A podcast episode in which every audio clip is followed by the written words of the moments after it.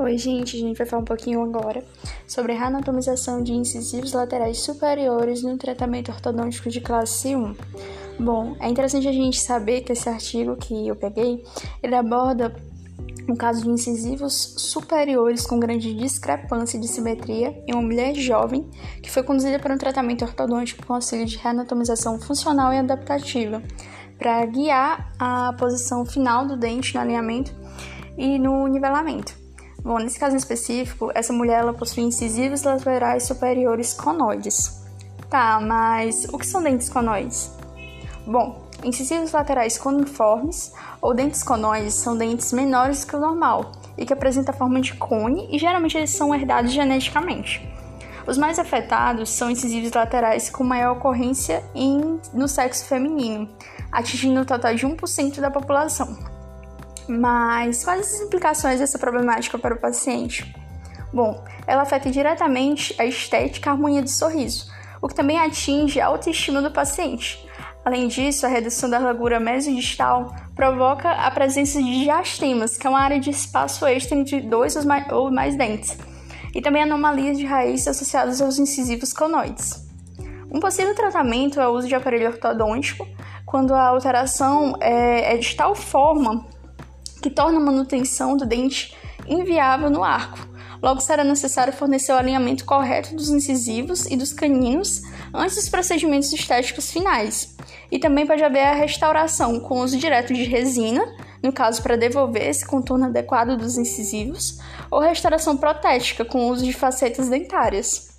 Mas como eu estava dizendo no começo desse nosso áudio, a, a gente está falando sobre um relato de caso. A gente vai começar a falar sobre um relato de caso que trata-se de um paciente do sexo feminino, de 19 anos e 3 meses de idade, que procurou um tratamento na clínica de ortodontia da esfera do centro e de ensino odontológico, com queixa principal de que seus dentes estavam muito separados, segundo a informação da cliente, né?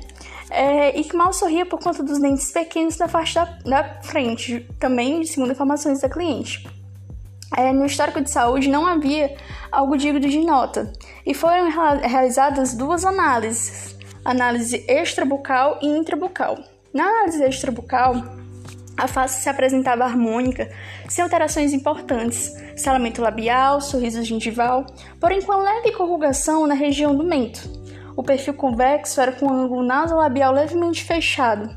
A respiração era do tipo nasal, sem sinais de deglutição atípica ou de hábito parafuncional. Já na avaliação intrabucal, observou-se a presença de espaços intermediários devido aos incisivos laterais superiores apresentarem um tamanho proporcionalmente menor, sobrebordida de 4 mm, desvio da linha média superior de 2 mm para o lado direito, relação de molar de classe 1 de Engel. E a higienização foi considerada satisfatória, porém com sinais indicativos de cárie.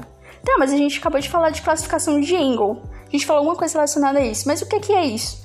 Bom, a classificação de Engel é a classificação de oclusão que toma como referência o primeiro molar superior por ser um dente que se erupciona em uma posição normal com maior frequência em relação aos outros dentes. É, a gente utiliza o primeiro molar superior em contato com o primeiro molar inferior. Essa classificação ela pode ser dividida em três, mas nesse caso específico, a gente vai se, vai se deter a classe 1 de Engel, que é a neu, neutro, neutrooclusão, é, que é considerada a mais ideal. A maxila e a mandíbula elas estão com os respectivos molares bem posicionados, mas ainda assim possuem uma má oclusão que pode ser é, causada por apinhamento, que é a falta de espaço para acomodação dos dentes da arcada dentária, o diastema, que foi o caso citado no artigo, é a mordida aberta e a sobremordida, mas com a, mas a relação anteroposterior ela está boa. Resumindo, é, a cúspide mesovestibular do primeiro molar superior ela vai ocluir o sulco mesovestibular do primeiro molar inferior. Na análise radiográfica, né, continuando justamente com essa questão da análise do, do artigo, do caso, né, havia a presença de terceiros molares erupcionados. Havia imagens radiopáticas sugestivas de restaurações em resina nos molares inferiores. Pela análise cefalométrica, as medidas mostravam bom posicionamento das bases ósseas. Por fim, como tratamento, foi feita a reanatomização funcional, inicialmente para fechar os diastemas, e à medida que o alinhamento e o nivelamento progrediram é, para o correto posicionamento dos incisivos centrais e caninos, foram feitos desgastes nos dentes.